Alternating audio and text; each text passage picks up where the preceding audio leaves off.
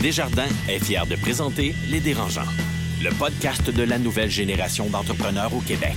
Quand les entrepreneurs ont besoin de soutien, chez Desjardins, ils ne dérangent jamais. Visitez desjardins.com par oblique entreprise.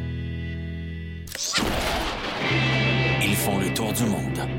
Signent de gros contrats. Écœurent pas mal de monde. Et nous racontent tout ça. Voici les dérangeants.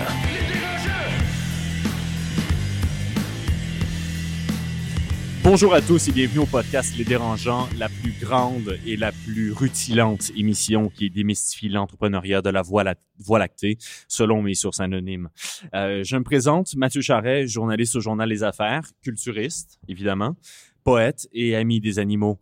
Car cette semaine, j'ai l'insigne honneur d'être accompagné de trois rares euh, spécimens du monde animal de l'entrepreneuriat. Fin renard, la nature n'a plus aucun secret pour lui. Il nous arrive directement de l'Abitibi-Témiscamingue, Jean-Daniel Petit de B-Side et d'Abitibi Co. Bonsoir tout le monde. D'un spécimen plus urbain, le très charnel, le très voluptueux, le tigre de Laval, Monsieur Carlo Coccaro de Math et Mon Monde. Bonjour Carlo. Bonjour Mathieu. Et du phénix de l'entrepreneuriat, car il est beau, car il est fier et qu'il a le plus beau pelage. Monsieur Étienne Crevier de Biogénique. Mathieu, sincèrement, on, on va retravailler. Et en prime, pour ajouter un peu de bon sens à tout ça, hein, je pense que ça va nous faire du bien, on a invité M. Jordan Lebel, professeur de marketing à la John Molson School of Business de l'Université Concordia. Bonjour, prof. Comment allez-vous? Bonjour, ça va très bien. Messieurs, êtes-vous en forme? Parce qu'on a un gros, gros programme en perspective ce soir? Ben écoute, toi, t'es clairement en forme, donc ça me met dans le, ça me met dans le mood. Hein? Ça, ça donne le goût, hein? Ouais. Toi, t'es Ouais, quel ouais. animal? Raton laveur ou? Euh, je te dirais euh, léopard. OK. Ouais, il me charnel, sensuel. C'est les cheveux gris sur le côté. Ah, je, je l'aimais, lui. Donc, euh, d'abord, on est sorti de notre tanière hein, pour une fois de l'Université Concordia pour enregistrer devant le public au Desjardins Lab. Vous êtes pas trop nerveux? Un peu. Quand- Un peu? sincèrement, oui, quand même. Il y a- Ouais. Il y a le shake. Ah, ça, ça va bien se passer, Étienne. Euh, on a aussi le plaisir d'accueillir la ministre de l'Économie, de la Science et de l'Innovation, la ministre caquiste, pardon, libérale, Madame Dominique Anglade. Bonjour, Madame Anglade.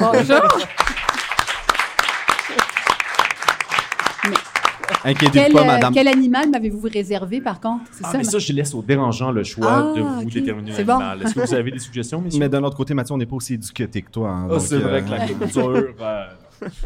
Donc, ensuite, une discussion sur le rôle de nos entrepreneurs dans la société. Est-ce qu'il faut viser la rentabilité à tout prix ou est-ce que nos entrepreneurs ont la responsabilité de redonner à la société et comment redonner? Bref, est-ce que c'est payant d'être responsable?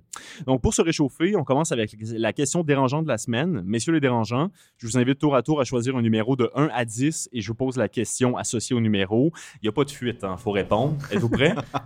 Allons-y. Oui. Étienne, t'as l'air prêt? 1 à 10? 7. 7. T'es un entrepreneur québécois, Étienne. hein? Euh, ouais, pas mal. Qu'est-ce que t'as acheté de québécois dans la dernière semaine? Dans la dernière semaine, hey, ouch. Je pense des noix. Des noix. Ah, Des, fraises. J'ai acheté des fraises du Québec. des fraises Euh, du Québec. Ouais, il était très Ok. bonne. Bonne réponse. Bonne réponse. Carlo? Euh, numéro uno. Oh Si t'avais à choisir entre ton amoureuse, ta femme, ta douce moitié, ou ton entreprise, tu devais choisir, qu'est-ce que tu ferais? Sans, sans aucune hésitation, ma femme. Il n'y a même pas. Il n'y a aucune hésitation, là. Tu viens de faire La vie vaut pas la peine d'être vécue sans ma femme. Ah. On se rend compte que ta Ah. femme écoute Oh, les. wow. Je pense que ça mérite même l'applaudissement. C'est sa femme. C'est sa femme qui gère l'entreprise. C'est ça. L'entreprise est rien sans Vrai. elle. Donc, Et que les clés de la maison. Je tiens juste à dire quelque chose. J'étais à l'ouverture du CHUM et il y avait moins d'applaudissements quand même. il y avait quand même quatre ministres. Donc, Et euh, JD? Euh, deux. Deux. Si t'étais pas entrepreneur, tu ferais quoi? Honnêtement, probablement ermite dans le bois. Ermite dans le Non, j'ai comme euh, les deux extrêmes, tu sais, d'aller euh, conquérir un peu euh, le monde, développer, développer, développer, ou sinon, je pense que j'irais tout simplement me retirer très loin. Intéressant. Fait qu'on a une ermite en résidence au centre-ville de Montréal, mesdames, messieurs. C'est assez rare quand même. Donc, merci pour vos réponses franches, messieurs. On fait une courte pause et on revient avec la ministre de l'Économie, de la Science et de l'Innovation, Madame Dominique Anglade.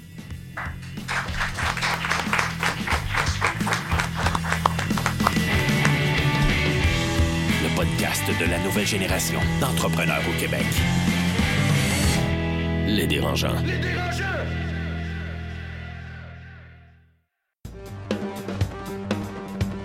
À l'école de gestion John Molson de Concordia, nous formons la prochaine génération de propriétaires d'entreprises et de gens d'affaires. Nous offrons plusieurs cours, dont un certificat de deuxième cycle en entrepreneuriat. Pour plus d'informations, concordia.ca barre oblique GCE.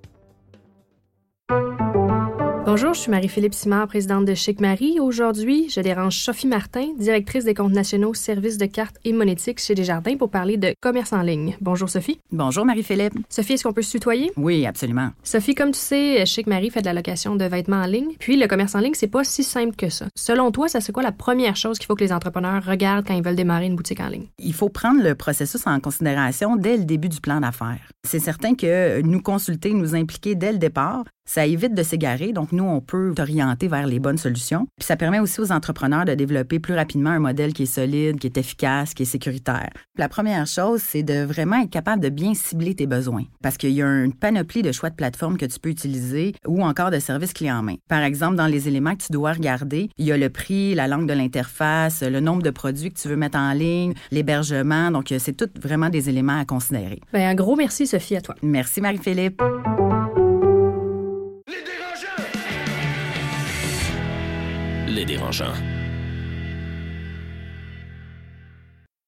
L'entrevue de la semaine est une présentation de Millésime Up, la nouvelle division du groupe Millésime dédiée aux besoins de recrutement des startups. Pour en savoir plus, visitez millésimeup.com. Donc, de retour aux dérangeants, messieurs Carlo Coccaro, Étienne Crevier, Jean-Daniel Petit et monsieur Jordan Lebel, qui est notre invité spécial de l'Université Concordia. Euh, donc, on passe à l'entrevue, euh, messieurs. Mais euh, d'abord, je voudrais saluer la ministre Anglade qui a eu la gentillesse d'accepter notre invitation. Merci beaucoup, Madame Anglade. Ça me fait plaisir. Madame Anglade, vous êtes née à Montréal de parents haïtiens exilés politiques. Vous avez travaillé, entre autres, chez Procter Gamble, Nortel, McKinsey Company. Vous avez présidé la Jeune Chambre de commerce de Montréal, siégé au CA de la Chambre de commerce du Montréal métropolitain. En 2012, vous devenez présidente de la CAQ. Après avoir quitté ce poste en 2013 pour être PDG de Montréal International, vous êtes élu député de la circonscription montréalaise de Saint-Henri-Sainte-Anne au partiel du 9 novembre 2015 sous la bannière libérale. Vous êtes maintenant ministre de l'Économie, de la Science et de l'Innovation et ministre responsable responsable de la stratégie numérique depuis le 28 janvier 2016. Une femme occupée quand même. Hein? Quand même. Quand même. Faut que je le dise, oui, assez occupée.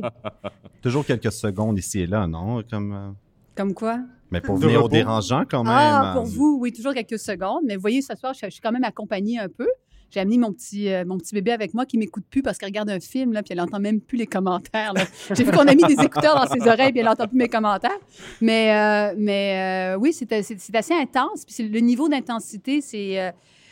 euh, en fait, j'ai j'ai pas connu un autre emploi qui était aussi intense que celui-là, où tu es toujours en train de parler d'un sujet ou d'un autre, puis les sujets varient d'une extrême à l'autre. Puis en- entre, entre tout ça, t'es maman, puis t'as trois enfants, puis tu jongles avec euh, les voyages, euh, euh, les, les entrepreneurs, euh, la politique au quotidien, etc. Donc, c'était ce, défi quotidien. C'est plus dur que le PDG d'être Montréal International? Ah, oui, la politique, Oui. c'est plus dur par définition parce que la politique, avec quel, peu importe le poste de président d'entreprise qui existe, c'est un monde fini. À un moment donné, tu as, tes actionnaires, tu as, tes partenaires, etc. Mais à un moment donné, ça se termine. Tandis qu'en politique, euh, c'est euh, le gars du comté qui n'est pas d'accord avec la rénovation de la rue à côté de chez toi.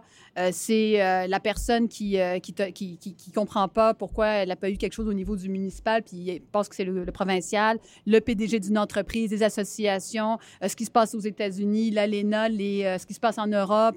Euh, c'est- infini, l'opposition, euh, euh, le caucus, le bureau du premier ministre, le premier ministre lui-même. Euh, c'est- infini. Ah, puis j'ai pas, oublié de citer les médias, fameux médias. Alors, c'est quand même assez intense. Et donc, y- euh, tu- non, tu peux pas trouver un des gros. Moi, moi je- j'ai jamais vécu un, un degré d'intensité comme celui-là. Est-ce qu'on peut avancer avec autant de contraintes? Ah ben ça, c'est, c'est peut-être un paradoxe pour vous, mais je trouve ça fascinant, la politique, parce que quand, quand on réfléchit à ça, en politique, évidemment, tu es au gouvernement. Quand tu es au gouvernement, ben un, tu as des moyens, il y, a de l'argent. Maintenant, il y a, évidemment, il y, a le con- il y a eu tout le contrôle budgétaire, etc. Mais présentement, en plus, il y a eu des surplus, puis on est en train de réinvestir. Donc, il y a de l'argent. Ensuite, tu as une fonction publique. Puis, en, en plus, tu es législateur, tu peux changer les lois. Fait que si tu pas capable de faire avancer les choses avec ça, je sais pas ce que ça te prend. Je sais pas ce que ça te prend. Puis, en plus, je vous dirais que le seul avantage d'être en politique, le seul qui est vraiment, c'est la capacité d'agir, la capacité de prendre des décisions, la capacité d'influencer les choses. Moi, c'est ce qui fait que je me lève le matin puis je me dis, ben ça vaut la peine euh, de laisser mes petits poux à l'école puis de dire, Ah, je m'en vais à Québec, etc. Puis euh, il faut qu'on passe plus de temps à, à régler certains problèmes parce que tu dis, tu as la capacité d'agir. C'est fantastique de ce point de vue-là. Il faut juste saisir l'opportunité puis le faire. D'où viennent les plus gros problèmes? Est-ce que c'est souvent de l'opposition ou c'est les collègues du même parti? Ah, je ne sais pas si les plus gros les plus gros problèmes sont quand même des enjeux de société. là. Quand on réfléchit vraiment, euh, le- il y a la tactique qui peut venir d'un bord ou de l'autre, ça, ça, c'est une chose. Mais si on parle des gros enjeux de société, les vrais enjeux que l'on a au Québec aujourd'hui, puis on parle par exemple de la question de la main d'œuvre, c'est ni l'opposition, c'est ni ton, c'est- un gros enjeu. Tout le monde s'entend pour dire que Il y, y a un enjeu, puis il faut les travailler. Maintenant, la tactique du quotidien, etc., ça peut venir de partout. Mais le- le- le- les gros enjeux, c'est plus complexe que ça, ça. ça rejoint tout le monde. Madame Anglade, l'entrepreneuriat s'est présenté comme un des piliers de l'actuelle politique du gouvernement du Québec. Oui. Euh, selon vous, est-ce que c'est le rôle du gouvernement d'aider dans le lancement puis le maintien des entreprises? Est-ce que c'est le rôle du gouvernement de soutenir les entreprises? Bien, le premier rôle du gouvernement, là, c'est d'abord et avant tout de créer un, un- un écosystème qui fonctionne, qui fasse en sorte que les gens ont envie d'entreprendre. Donc, c'est souvent d'éliminer un peu les barrières à l'entrée pour que les gens puissent entreprendre. Donc, le gouvernement a certainement un rôle à jouer dans cet écosystème-là. Et je prétends que le gouvernement a quand même un rôle à jouer dans l'accompagnement des entreprises également. Pourquoi? Euh, il y a plein de juridictions qui le font. Fait que si tu le fais pas, tu laisses tes entrepreneurs aussi quelque part en arrière par rapport à ça. Et euh, quand on réfléchit à ça, la création d'entreprises, l'économie, c'est une richesse collective aussi. C'est pas juste, c'est pas, oui, il y a un élément qui est individuel, entrepreneur par son entreprise, mais globalement, quand on regarde l'économie, c'est une richesse collective qu'on aimerait la plus inclusive possible d'ailleurs. Donc, moi, je pense fondamentalement que le gouvernement a un rôle à jouer, puis le Québec s'est doté d'outils pour le faire. hein. On, a, on, a, Mais on a des. Jusqu'où le gouvernement peut aller quand on considère, par exemple, qu'un géant comme Amazon est à la recherche d'un deuxième siège social et que les gouvernements vont probablement se mettre en ligne pour essayer de l'attirer? Jusqu'où on va pour favoriser cette création de richesse-là qui souvent s'en va ailleurs de toute façon? C'est une bonne question parce que c'est une question que je me pose à peu près tous les jours quand je regarde les dossiers qui me sont présentés. À peu près tous les jours. Euh, Jusqu'où on est supposé aller? Euh, un gouvernement, quand il regarde un projet, il se dit ce qui est important, c'est que je sois capable de créer des emplois, de les maintenir. Parce que pour une entreprise, une décision d'investissement pour une banque, par exemple, si l'investissement se fait pas puis l'entreprise ne crée pas d'emplois, ça n'a pas d'incidence. Nous, quand une entreprise crée des emplois, littéralement, c'est des revenus pour nous qui rentrent dans les caisses de dans les coffres de l'État.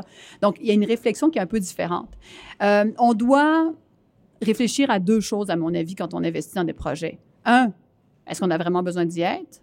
Mais deux, est-ce que c'est vraiment innovant? Quelque chose qui est vraiment innovant, novateur, qui sort de l'ordinaire, puis que si on n'est pas là, ça ne se passera pas, ben, je pense que ça vaut la peine qu'on pense à ça. Puis évidemment, la dernière question, qui est toujours la, la, la- la- sempiternelle question, si vous voulez, c'est est-ce que ça crée des emplois ou est-ce que ça consolide des emplois dans des régions en particulier? Et là, on a un rôle important à jouer de vitalité dans nos régions, euh, dans toutes les régions du Québec. Ça, c'est important également. Dominique, j'ai une question. Je peux vous appeler Dominique? Mais je vous en prie, Étienne. Parfait. Je me suis retenu de ne pas dire dodo. Donc, déjà, c'est. Je, je me retiens pour pas dire Titi. Je croirais entendre ma mère. Il y a quelque chose entre vous deux, hein? C'est cette tension, mais on peut vous Il y a laisser. des enfants dans la salle. Elle a ses écouteurs, c'est pas grave. Donc, euh, pourquoi est-ce que le Québec n'a pas une usine de Tesla? Est-ce que vous aimeriez que le Québec ait une usine de Tesla? Ben, en fait, je pose la question parce qu'en énergie renouvelable, on est quand même les leaders numéro Ouais. un. Si demain matin, il y avait un projet sur la table qui disait voici une usine Tesla qu'on aimerait mettre de l'avant et euh, voici les critères, puis est-ce que le gouvernement serait prêt à accompagner? Moi, je suis prêt à regarder n'importe quel projet porteur. Je suis prête à regarder n'importe quel projet porteur. Mais c'est pas vrai que c'est le gouvernement qui va se mettre à maintenant se mettre les deux mains dedans puis dire je vais gérer une entreprise. Et si on avait une usine Tesla, lançons ça. J'en parle à mes collègues, on décide qui y va. C'est pas de même ça marche. Alors il faut il faut qu'il y ait quand même une volonté entrepreneuriale sur laquelle on puisse s'appuyer pour aller de l'avant. Mais je suis toujours ouvert au, au bon projet, Titi. On vient de créer quelque chose ce soir. Ben oui. Oui. Tantôt, vous parliez des trois priorités. Il y avait l'innovation. C'est quoi l'innovation pour le gouvernement? Parce que souvent, on pense que l'innovation est reliée à la croissance. Donc, euh, plus d'emplois, plus d'économies, tout ça. Puis, dans un modèle linéaire, on s'entend que on va rentrer dans un mur si on pense pas à un modèle circulaire. Donc, c'est quoi l'innovation pour le gouvernement? L'innovation pour le gouvernement, ça peut prendre plusieurs formes. Mais d'abord, je vais juste parler d'un point de vue purement, purement économique. Tout ce qu'on fait, tous les gestes que l'on pose, on doit réfléchir en capacité innovante. On est 8 millions au Québec, on est 8 milliards, grosso modo, hein, je fais des chiffres ronds, dans le monde. Euh, on a la nécessité d'être, de continuer à être un leader dans ce domaine-là, puis de s'y réinventer. Donc, ça veut dire que pour une entreprise manufacturière qui fabrique des boîtes en carton, puis qui augmente son chiffre d'affaires parce que le commerce électronique ben, fait en sorte qu'il a besoin de vendre plus de boîtes, c'est de trouver les manières les plus rapides de faire les boîtes de carton. Pour une entreprise qui, elle, c'est une entreprise de, euh, qui réfléchit, qui n'a rien à voir avec le manufacturier, mais qui peut réfléchir aux, euh, aux communications, comment communiquer ses idées, c'est- ça, ça, va être, ça peut être de l'innovation. L'innovation, c'est tant les procédés que les processus, que les manières de travailler, que la manière d'être nous-mêmes un patron. Être un patron en 2017, là, euh, il y a des manières d'innover pour aller mobiliser les forces, mobiliser les troupes. Alors, pour moi, ça, ça- ça touche tout un ensemble de secteurs. Est-ce que ça touche la décroissance?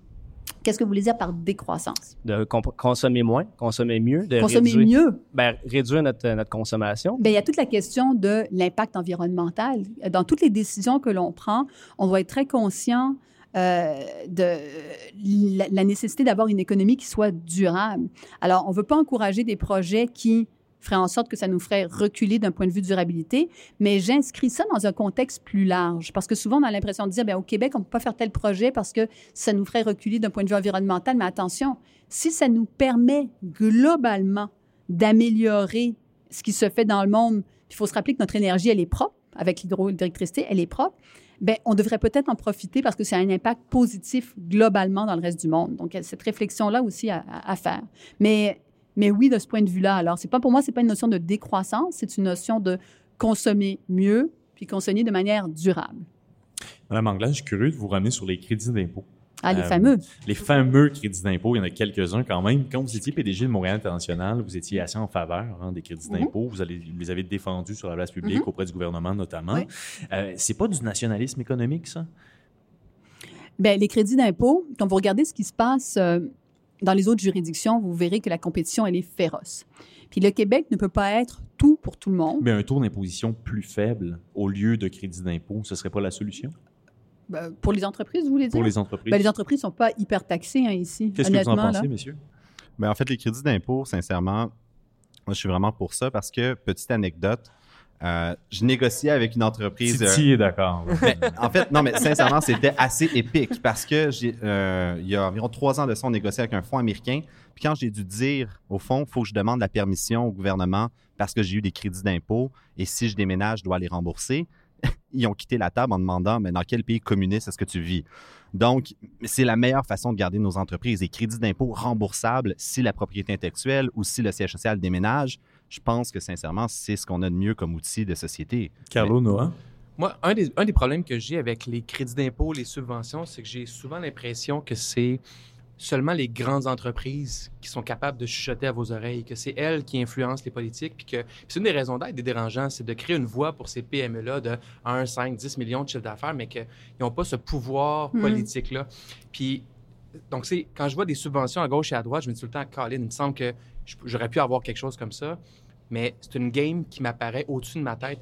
J'ai une question par rapport à ça, c'est quel conseil donneriez-vous à des entrepreneurs pour avoir une oreille attentive de la part du gouvernement, mais pratico-pratique, pas juste... euh, 77 000 euh, amis Facebook, non? C'est comme non, aider mais son enfant? je- je- c'est- une bonne question. Puis il y a aussi une idée de. de- on pense que c'est les grandes entreprises euh, qui, euh, qui ont l'oreille du gouvernement. C'est pas.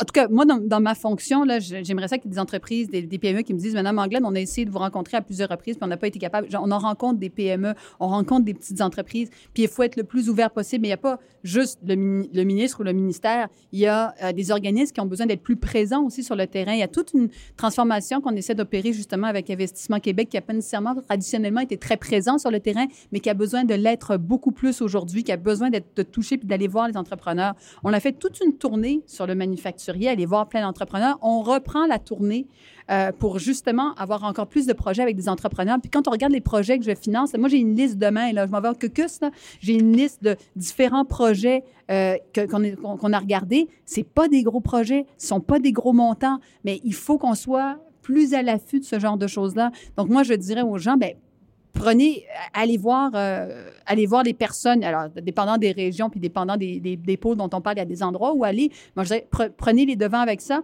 Puis si vous n'êtes pas satisfait, moi, j'aimerais ça que les gens appellent à mon cabinet et me disent, on n'est vraiment pas content, etc. Ben, parce que moi, ça va me faire réagir. C'est sûr que ça va me faire réagir.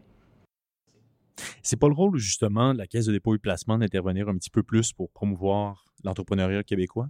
Ben, Est-ce qu'on fait assez? Ben, je, euh, ah, je pense que la Caisse joue un rôle hyper important, puis je pense qu'ils se sont donné le mandat de le faire. D'ailleurs, ils ont, ils ont tout un volet maintenant pour amener des, entreprises qui sont des, euh, euh, de, de moyenne taille à des entreprises qui doivent devenir plus globales, parce qu'un des enjeux que l'on a, c'est qu'on a passablement de petites entreprises avec des enjeux de relève, il faut se le rappeler, des enjeux de relève importants, mais une, pas une suffisamment grande conversion de ces entreprises-là vers des entreprises qui sont plus 500 000 employés. On a besoin de se rendre à 500 et à 1000. Et ça, on a besoin de pousser un peu plus loin.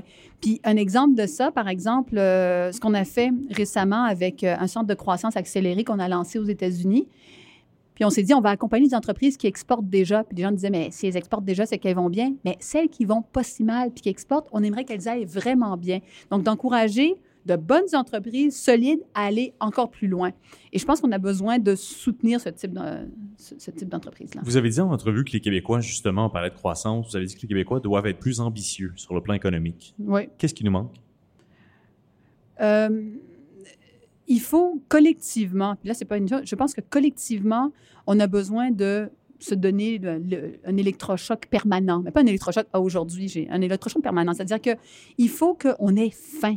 Le premier critère, quand je, parle, quand, je, quand je veux travailler avec les gens dans mon cabinet, je dis, le premier critère que j'ai, moi, c'est est-ce que cette personne-là a vraiment faim? Là, qu'elle a envie de faire quelque chose? Je pense qu'on doit besoin de- on a besoin de ça pour faire avancer le Québec. On a besoin de ces leaders qui ont envie de, de casser la baraque puis de vraiment changer les choses. Il ne faut pas avoir Euh, honte d'avoir faim non plus. et puis, il parce faut pas c'est un- avoir honte. C'est un réflexe Je dis- québécois de vite regretter c'est- d'avoir faim puis de sentir oui, mais je veux ça, mais c'est parce que je veux.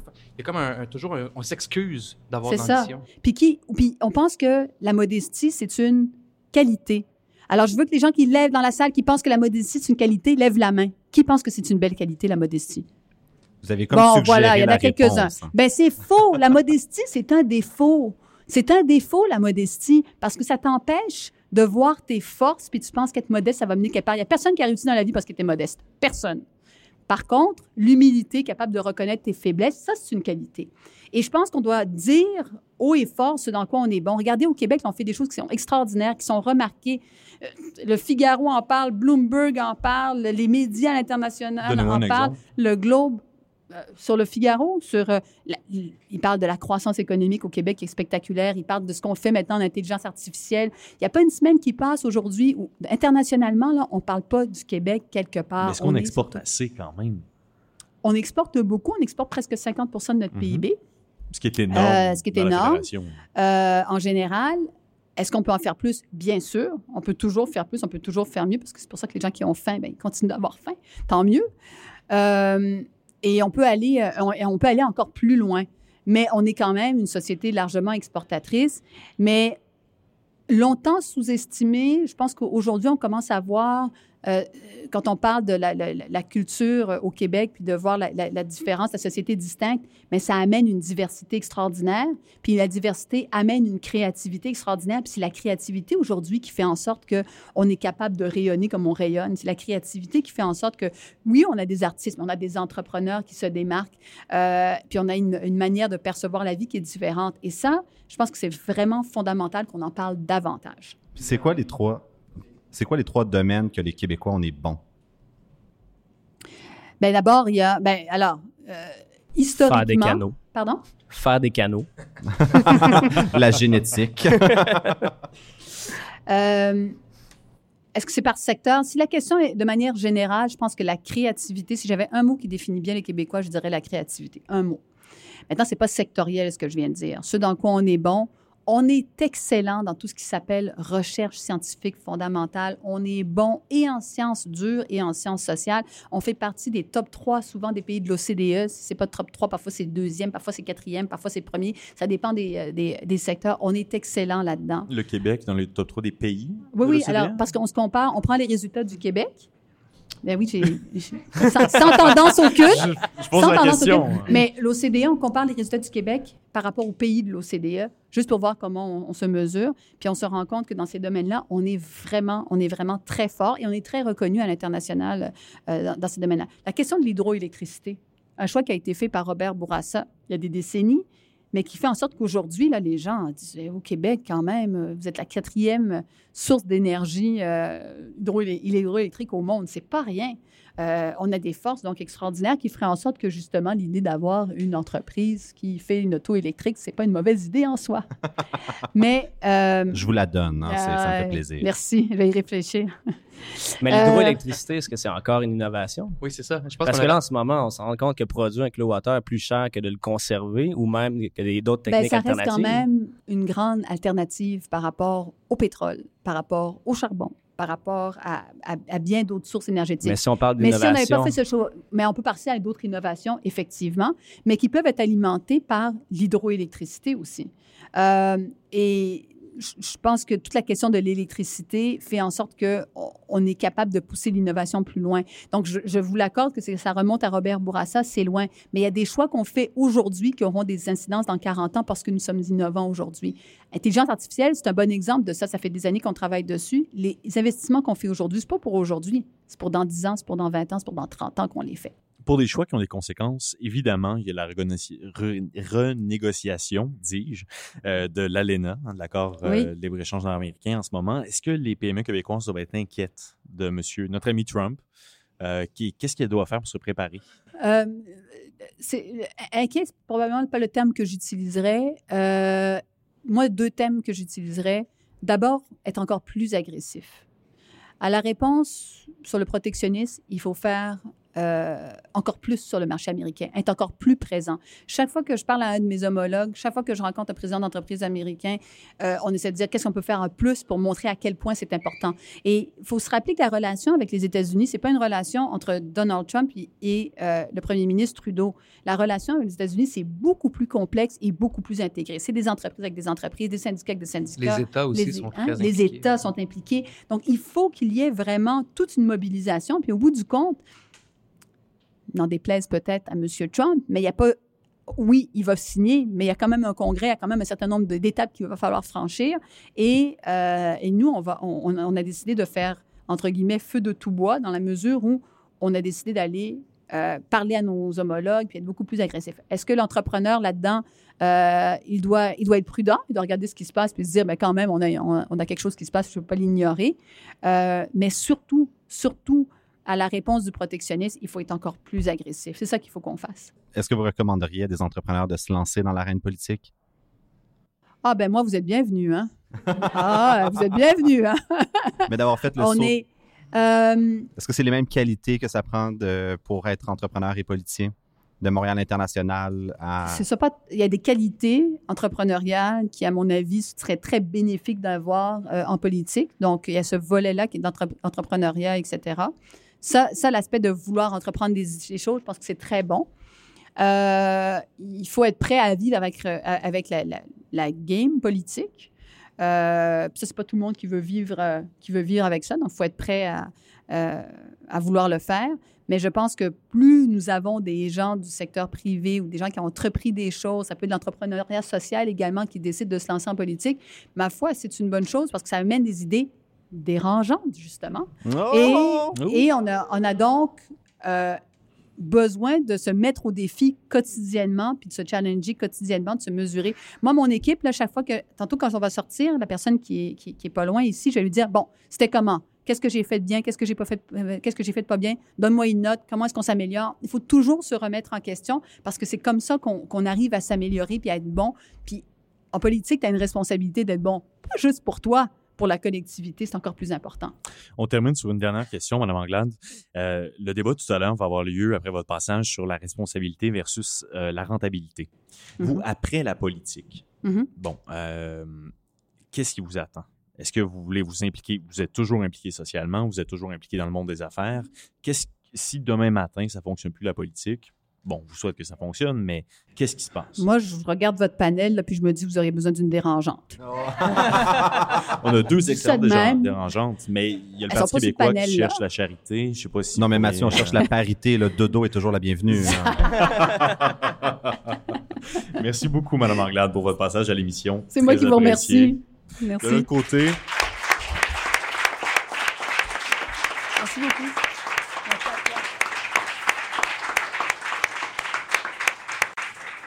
de notre côté, on fait une très courte pause et on revient avec la discussion sur la dualité entre responsabilité et rentabilité. Le podcast de la nouvelle génération d'entrepreneurs au Québec. Les dérangeants.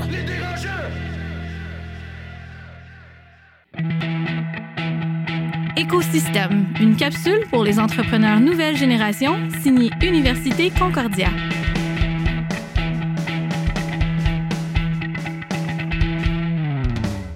Bonjour, je suis Charles Beerbrier, entrepreneur en résidence, Banque nationale, pour l'école de gestion John Molson à l'Université Concordia.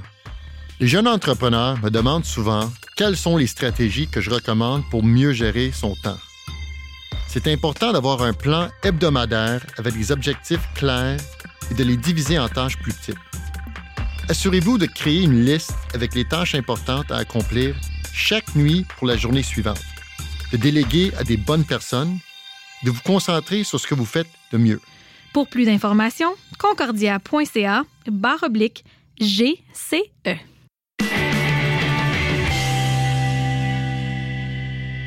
En matière de droit, les entrepreneurs ont de bons et de moins bons réflexes. Voici la question Garling WLG. De retour dérangeant avec Jean-Daniel Petit, Étienne Crevier et Carlo Coccaro. Maintenant, place à la discussion, au débat. Quel est le rôle des entrepreneurs dans l'évolution de nos sociétés et comment est-ce que cette responsabilité sociale peut rimer avec rentabilité? Juste avant, Mathieu, laisse-moi t'interrompre. On a nos amis du cabinet d'avocats Garling WLG qui ont une question pour nous. Alors, euh, Étienne, Jean-Daniel, euh, dans le passé, pour obtenir du financement, ça a été quoi votre plus grand défi? Puis, si vous pouviez changer quelque chose, ce serait quoi par rapport à ça? Ben, je vais, plonger en premier. Euh, on a fait, on a fait des erreurs dans le passé, donc on est allé chercher du financement à notre première entreprise, Abitibenco. C'était quand même un gros montant euh, qu'on devait lever, manufacturier, difficile, euh, quand même des gros challenges. Et l'erreur qu'on a fait, c'était de penser que les investisseurs, les premiers qui se sont présentés, étaient probablement les seuls. Donc, il y a comme une espèce d'excitation. Pareil, quand tu achètes une maison, tu sais, ta voix, là, tu veux l'acheter tout de suite. Puis la pire chose, c'est de penser que c'est les seuls. Et là, tu finis toujours à, à prendre euh, des coups. Tu on va, on va plier sur ça, plier sur ça, plier sur ça. Finalement, ben, le deal, il, est mauvais. Et deuxième chose, c'est que une personne, un investisseur, faut que tu saches pourquoi il investit. Nous, y, avait, finalement, après, deux ans, le fit personnel n'était pas là. Donc, ça, ça a été euh, des erreurs. Et dans B-Side, finalement, on a appliqué ces erreurs-là, puis on a changé la formule, puis ça fonctionne super bien. Je suis super d'accord avec Jean-Daniel parce que, ultimement, des investisseurs, c'est leur job au day-to-day de négocier des deals. Toi, en tant qu'entrepreneur, on le fait aux 12, aux 18 mois, peut-être deux à trois fois maximum par entreprise. À chaque fois que tu viens négocier, tu n'es pas aussi guéri qu'un investisseur devant toi. Et donc, d'aller les faire compétitionner, d'aller en voir plusieurs. Puis nous, notre erreur, ça a été justement de de pas faire, de pas se pratiquer assez avec des, des, bozos VC que je les appelle, là, des VC que tu sais que tu prendras pas un deal. Et aussi de penser que un investisseur, parce qu'il veut investir, c'est qu'il doit aimer ton business model. C'est ultimement, il faut faire un due diligence sur l'investisseur de savoir est-ce que il va essayer de changer mon business model ou il aime mon business model. Les, puis les valeurs communes. puis- Exact. Est-ce que justement il aime l'entrepreneur puis il dit OK, let's go, puis moi je vais te donner le gaz pour que tu exploses ou il dit non, non, regarde, je vais flipper sa business puis je vais la revendre de cinq, fois mon bailleur. Puis dire non, c'est sexy, là. Honnêtement, pour ta business, tu gagnes des points. Ta- la valorisation, elle change, puis finalement, ben, non, pas intéressé, ben, faut pas avoir peur de ça. Ah, Moi- puis ça, c'est un point. Tous les investisseurs disent jamais non. Ils disent toujours peut-être. Ah ouais, j'étais là il y a six mois quand t'es venu me pitcher. J'ai jamais dit non, là, ça m'intéresse encore. Ça arrive tout le temps. Ils ont toujours cette voix-là aussi? Oh ouais, tout le temps. Puis toi, Carlo? C'est Ben, dommage. Mais en fait, moi, j'ai la chance et le défi de ne pas avoir d'investisseurs. Donc, c'est un choix personnel d'aller sans C'est ta investisseur. femme qui investit. Ma femme, elle investit en moi. Oui. Et moi, après ça, j'investis dans l'entreprise.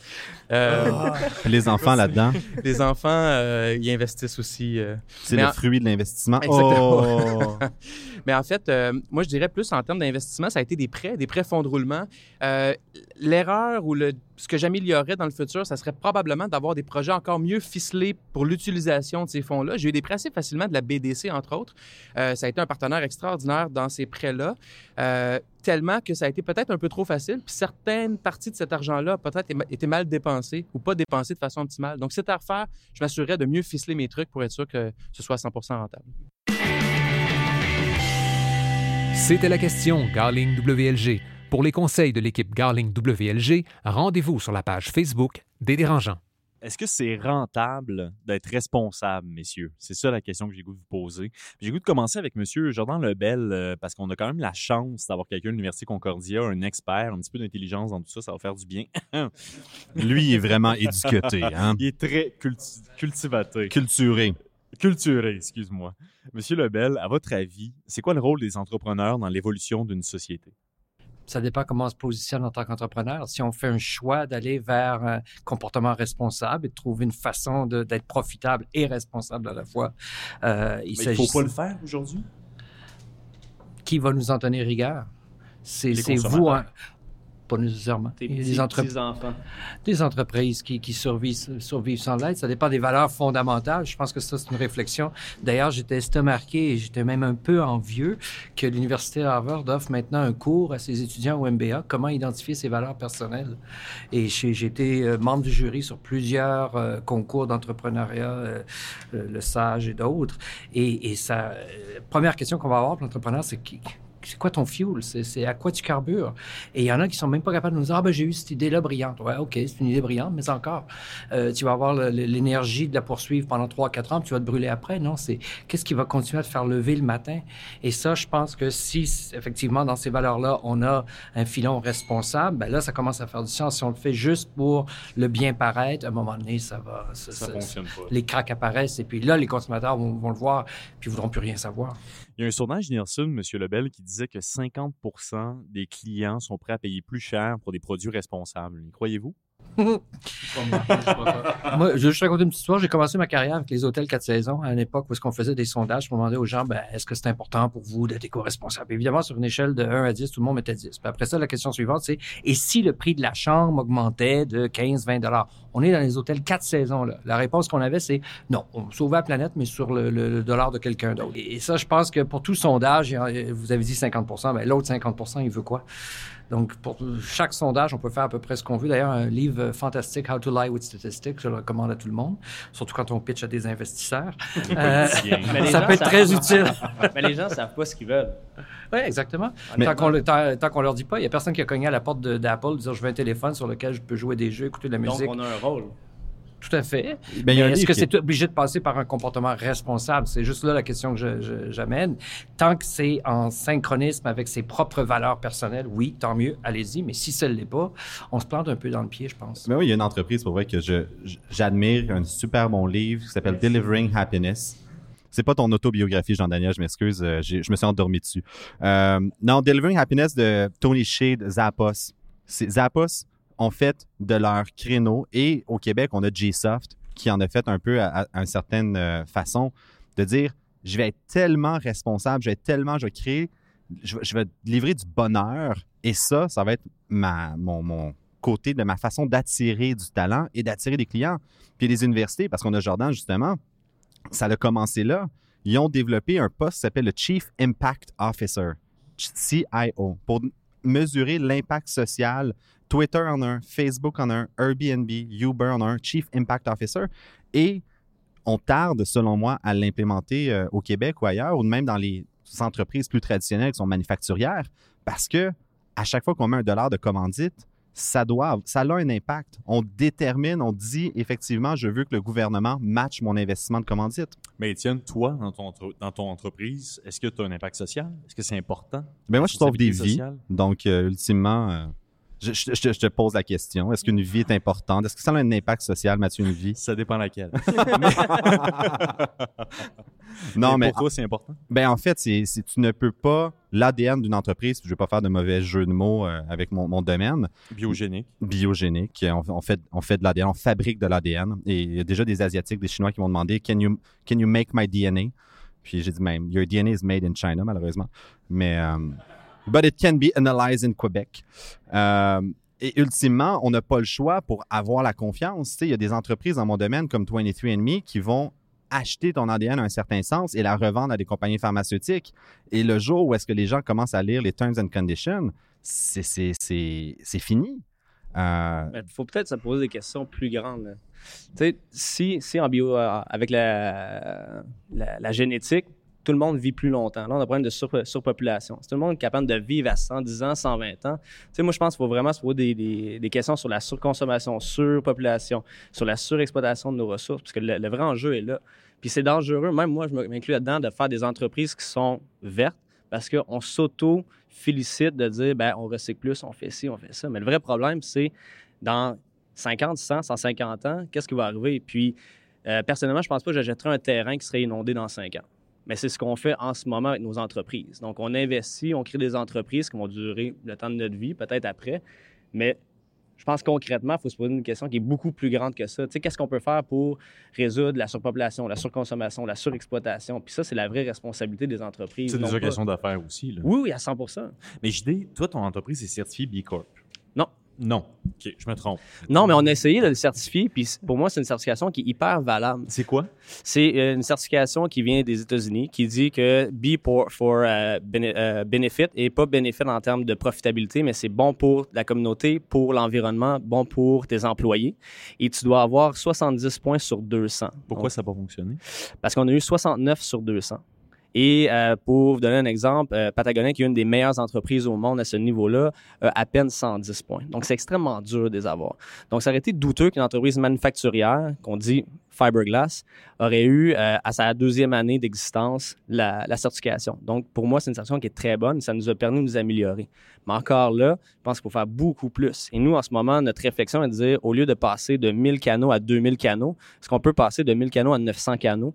Et en étant encore rentable, en gardant nos emplois? Donc, de vivre une certaine décroissance, Décroissance. intelligente. Parce que je pense pas que les gens ont besoin de plus de stock. Je pense qu'on a juste besoin de moins de stock. Puis la, la- la réflexion est vraiment de dire comment on peut moins consommer tout en étant, euh, je dire, de striver économiquement. là. Mais la façon de le faire, dans ton cas, ce serait pas de dire on va remplacer la construction de canaux non écologiques par nos canaux qui sont écologiques. Donc, On de passer fait. de 1000 à 2000 permettrait de sauver 100 canaux non Mais écologiques? Je pense pas qu'on a besoin de plus de canaux. Tu sais, au final, nous, on a on, besoin nous, on vraiment beaucoup de remplace. canaux, là. Mais on remplace ceux-là qui sont déjà sur le marché qui durent 5 ans. Donc, les notes durent 50 ans. Donc, déjà là, il y a- il y a une conscience, mais il faut faire beaucoup plus que ça. Mais je suis d'accord avec toi qu'on a une responsabilité beaucoup plus grande que juste s'en mettre dans les poches. là. Ça, c'est. Mais Je pourquoi, pense pas. Comment? Pourquoi? Parce que tu pourrais t'en mettre plein les poches puis it. Est-ce que je serais capable de dormir le soir en faisant ça? Non. Pourquoi pas? Parce que Il y en sincèrement. a qui le font. Ben, parce que j'ai eu une maman et un papa qui m'aimaient beaucoup. Puis ultimement, non, mais ça revient aux valeurs. Puis quand tu te lèves le matin, est-ce que pourquoi tu le fais? Si la raison c'est de t'en mettre plein les poches, j'aurais été au HEC, j'aurais fait euh, finance, et mais sincèrement, j'aurais pas été euh, épanoui. Tu es entrepreneur pour changer le monde. Ben, ultimement, c'est la motivation. Puis il y a des entrepreneurs qui veulent s'en mettre plein les poches, puis ils font un an et demi. Ou ils me disent, mais il y a beaucoup d'entrepreneurs qui viennent me voir puis disent, moi, je me donne six mois, puis si ça n'a pas marché dans six mois, je vais faire autre chose.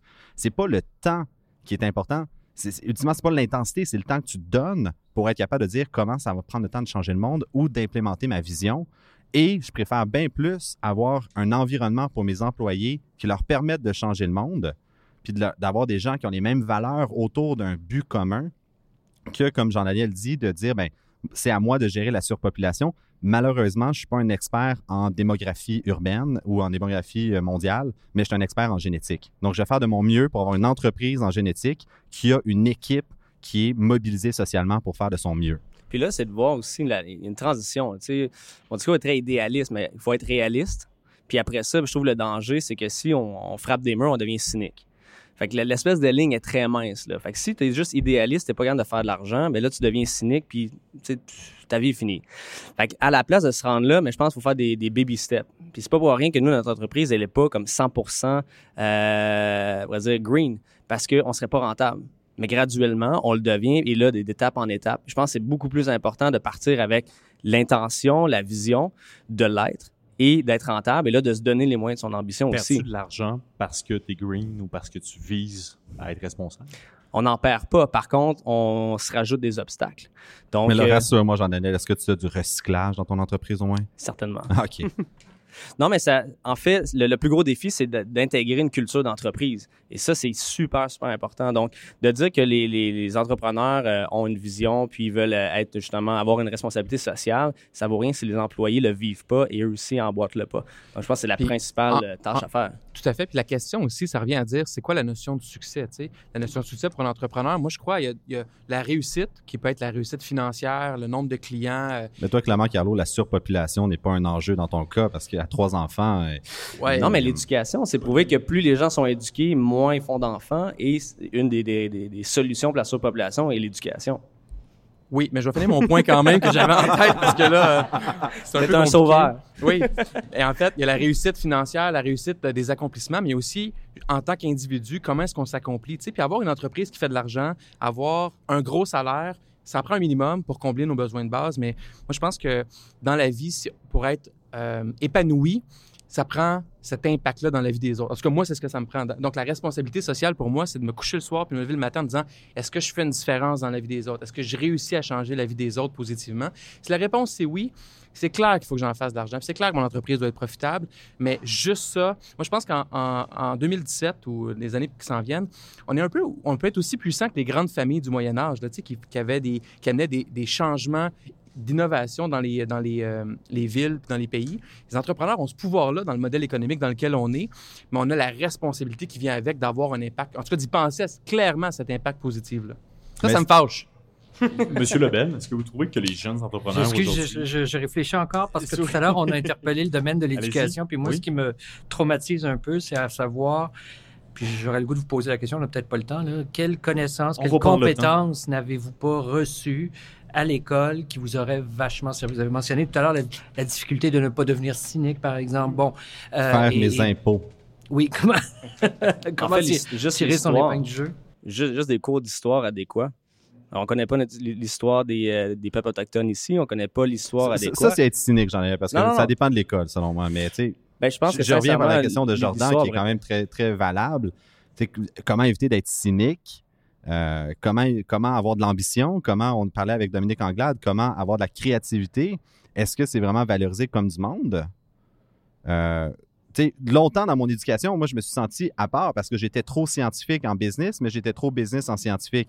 J'étais finalement un jack of all trades, master of none, puis je me sentais pas, ouais, ben écoute, j'ai appliqué en médecine, j'ai fait un an, je vais aller faire mon bac en biochimie après, puis là, euh, mais finalement, j'étais juste entrepreneur. Mais je vais me permettre, c'est probablement pour ça que vous avez du succès. Pendant 14 ans, j'ai eu un cours Internet avec 2000 étudiants par année qui devaient faire un business plan, parfois pour se partir en affaires, parfois pour d'autres raisons.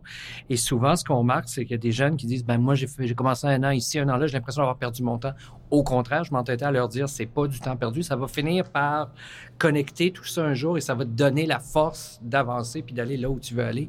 Mais malheureusement, on met tellement de pression sur les jeunes aujourd'hui d'avoir son, son bac en trois ans, puis de, de, de savoir où on s'en va avant même de rentrer à l'université. Je trouve que euh, les universités de ce côté-là font fausse route. Ben, en fait, moi, il y a un aspect qui est les A students. Quand j'ai fait, je faisais mon bac, tous les meilleurs de notre classe, puis je suis pas si vieux que ça, là, je veux dire, j'ai 29 ans, euh, ils voulaient aller travailler. Ah, ouais.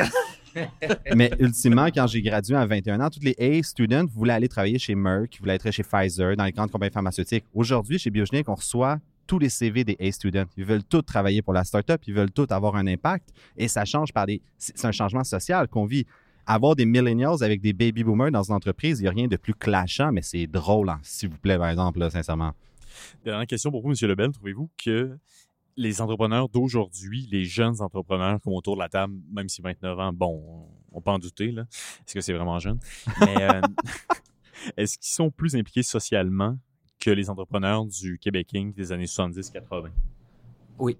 Sans l'ombre d'un doute. Je les Pourquoi? vois en classe. Euh, je- J'enseigne un cours de marketing alimentaire à tous les projets qu'on m'apporte ont toute cette, cette notion, ce- cette couche de oui, je veux réussir, mais je veux aussi pas laisser le monde plus pauvre que je l'ai euh, je l'ai pris. Pourquoi selon vous? C'est dans l'air du temps. Ça fait peut-être partie de l'évolution naturelle. Euh, j'ai grandi de parents baby boomers. Des fois, je regarde ce qu'on faisait quand j'étais jeune, puis je me dis, euh, et moi, j'en ai 49. Euh, Toutes mes condoléances. oui, et malheureusement, mais, mais, je pense que c'est vraiment dans l'évolution et dans ce qu'on nous a transmis de génération en génération, puis de- du fait qu'on s'est exposé au Québec à d'autres choses. On est sorti, euh, on est allé ailleurs, on est allé voir ce qui se fait ailleurs, on a fait des contacts ailleurs, et tout ça nous nourrit et nous amène justement à voir autrement, à voir ailleurs. Mais on Je est que les conscient. œillères sont, sont- les œillères sont beaucoup plus petites qu'avant. Dans les années 80, euh, genre, pas d'Internet, un peu d'information, personne ne vient de la région, ben, on n'était pas exposé à grand-chose. Maintenant, le monde, c'est un monde et on a tellement d'informations partout, c'est impossible de faire l'autruche.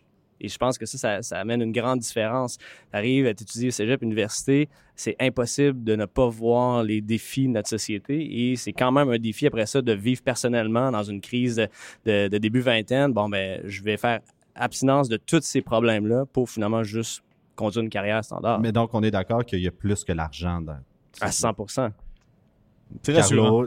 Carlo, haussé les sourcils, mais Oui, non, non, non, je suis, euh, j'ai pas plus d'accord que moi. euh, et tout ce qu'on. Le, le- le propos sur les enfants, je l'ai pas compris tout à l'heure, mais les- les- les- de- de- c'est clair que c'est important. ouais. Bon, c'est malheureusement déjà tout pour les dérangeants cette semaine, mesdames et messieurs. D'abord, un très grand merci à la ministre Dominique Anglade pour sa visite à l'émission. Merci à Jackie Galland à la technique, à l'idéateur Hugues Chandonnet, au mouvement Desjardins puis à l'Université Concordia pour leur support, à nos dérangeants, Carlo Coccaro. Je le dis bien, Carlo? Coccaro. Coccaro. Étienne Crevier et Jean-Daniel Petit. On se retrouve dès la semaine prochaine pour un autre épisode tout neuf des Dérangeants. Mais si vous n'êtes pas capable d'attendre, que vous en pouvez plus parce qu'on s'ennuie de ces petites bêtes-là, hein, euh, il y a toujours la page Facebook de Les Affaires et des Dérangeants pour se consoler en attendant. C'était Mathieu Charret du journal Les Affaires qui vous dit à la semaine prochaine.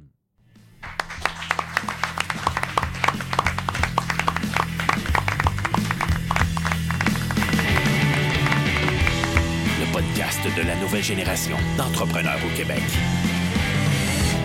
Les dérangeants. Les dérangeants!